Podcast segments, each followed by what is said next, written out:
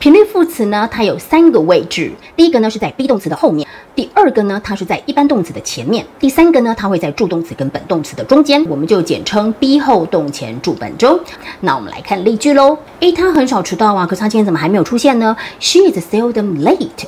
is 就是 be 动词，seldom 就是频率副词，所以 seldom 呢是摆在椅子的后面。第二个位置呢就是在一般动词的前面，他总是呢开车上班。She always drives to work. always 呢就是频率副词，那 drives 呢就是一般动词，所以它会摆在一般动词的前面。好，最后一个用法呢是摆在助动词跟本动词的中间。比如说呢，你的同事呢跟你讲说，哎，我跟你讲，我保证呢我不会再抽烟了。I promise I will never smoke. Will 就是我们的助动词，smoke 就是我们的一般动词，所以它摆在助动词跟本动词的中间。你学会了吗？学会的话，记得要把这卷影片分享给你的好朋友，然后要给老师一颗小爱心哦。